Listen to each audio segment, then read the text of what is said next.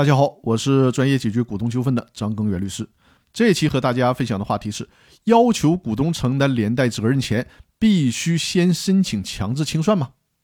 债权人依据《公司法司法解释二》第十八条第二款，要求股东对公司的债务承担连带责任的时候，是不是必须先提出强制清算的申请呢？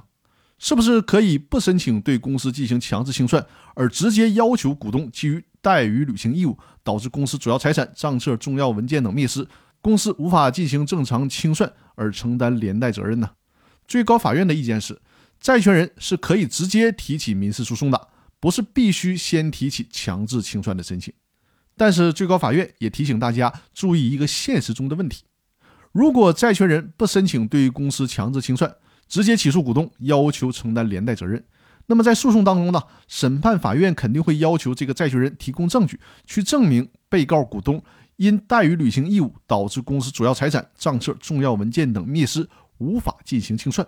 可是因为债权人事先并没有提起对公司的强制清算的诉讼，那么就没有办法去证明关键的一点，也就是无法进行清算这一点。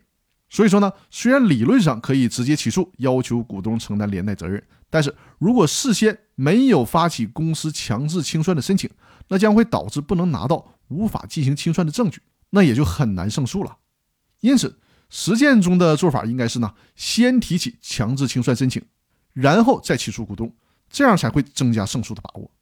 那好了，本期的音频就分享到这里了。周日晚上的八点，记得来我的直播间，我们进行互动交流，尤其是最近。新的公司法第二版的审议稿已经发布了，与第一稿相比还是有很大变化的。那我也将在我的直播间里跟大家聊一聊新公司法修订草案第二审议稿这些主要的变化问题。那好，感谢大家的收听，我们下周再见。